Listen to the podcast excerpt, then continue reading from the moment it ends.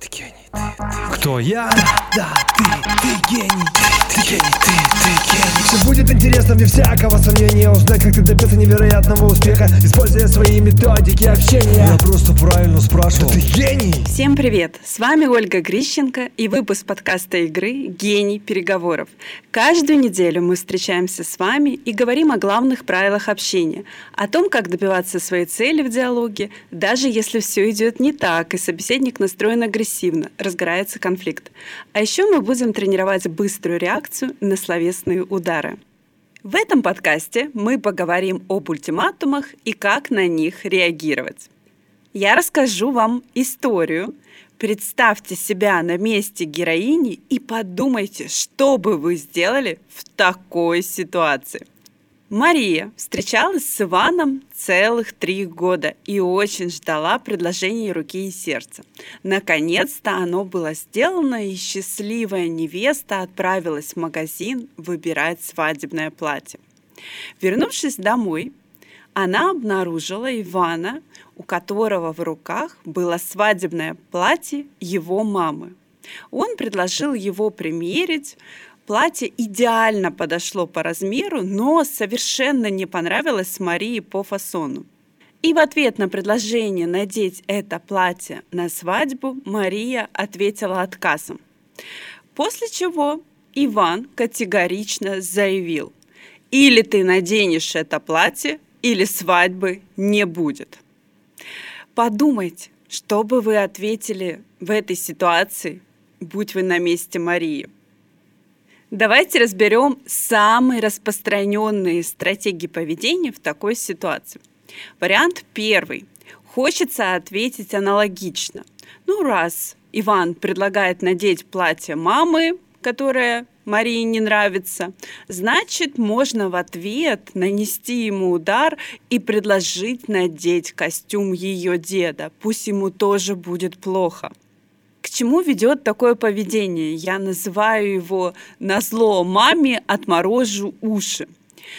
То есть мы хотим донести какую-то мысль до собеседника и при этом делаем себе хуже. Представляете, что будет ощущать Мария, если Иван согласится? Она придет в платье его мамы, он придет в жутком костюме ее деда. И на что будет похожа эта свадьба? Второй вариант – попытаться призвать к совести, донести мысль о том, что это ужасно требовать э, того, что Мария не хочет, что она как невеста имеет право выбрать платье, быть самой красивой невестой, ну и для убедительности можно еще слезу пустить. Помните, мы говорили в одном из подкастов о синдроме учительницы. Вот здесь как раз она всплывает во всей красе. То есть нам что-то не нравится, и мы начинаем учить собеседника, как ему вести себя правильно. Конечно же, кроме раздражения, такое поведение ничего не вызывает. Третий вариант. Пойти на хитрость и испортить платье, например – или сделать так, чтобы в последний момент оно потерялось, или придумать какой-то еще более изощренный ход. Хитрость – это начало обмана. И если он вскрывается, последствия его самые разрушительные для отношений. Поэтому давайте подумаем, что можно сделать, не обманывая партнера. Все-таки любой конфликт можно решить, если действовать в открытую. Четвертый вариант для самых категоричных – послать Ивана далеко и надолго. Ну что он так выпендривается накануне свадьбы? Не нужны нам такие женихи. Конечно, сила безразличия – очень мощный инструмент. Но перед тем, как окончательно разрывать отношения, все-таки можно что-то предпринять и проверить, действительно ли Иван такой неподходящий кандидат на должность мужа? Или все-таки это какое-то временное помутнение или поступок, за который потом, может быть, ему будет даже и стыдно, а может быть, мы его разрешим и забудем о этой ситуации как о страшном сне. В любых отношениях, тем более за три года, бывают такие ситуации. И пятый вариант – спросить Ивана, почему ему это важно, почему он так хочет, чтобы Мария надела платье мамы, разобраться в этой ситуации подробнее, понять, что им движет. Вроде бы классная стратегия, такая душевная, открытая, путь прямых вопросов и понимания ценности собеседника.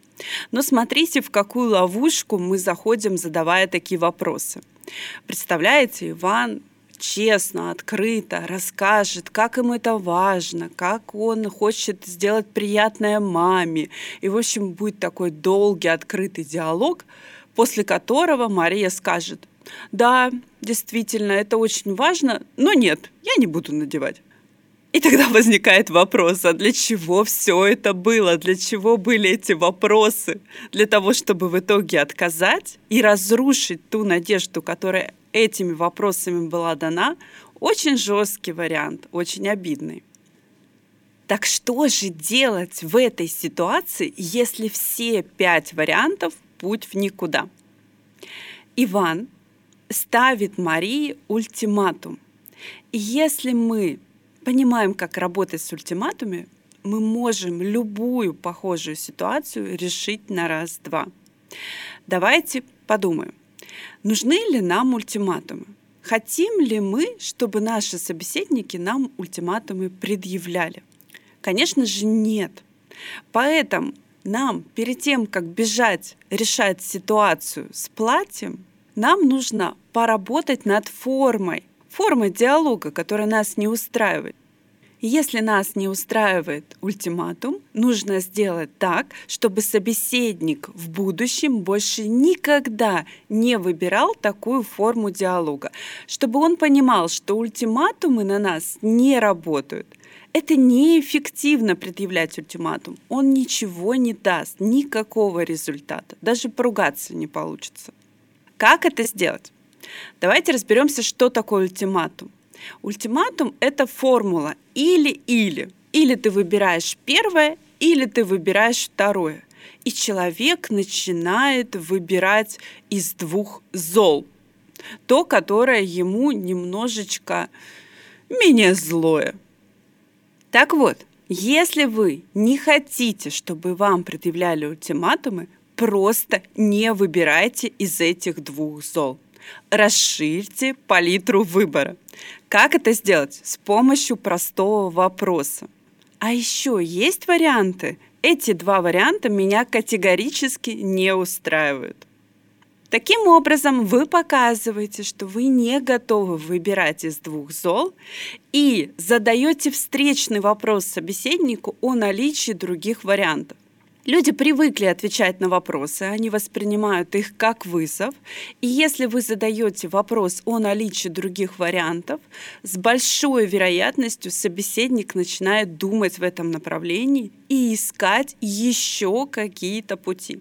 Тем самым вы выходите из этой ловушки и получаете дополнительные версии, что еще можно сделать в этой ситуации.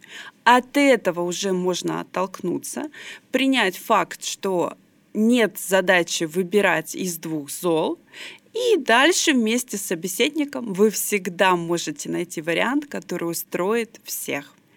Не попадайтесь в ловушки ультиматумов. Больше историй, игр и переговорных техник вы найдете в моем инстаграме собачка Оагриш. Пусть ваше общение доставляет вам радость и вашим собеседникам. Удачи! Ваша Ольга Грищенко.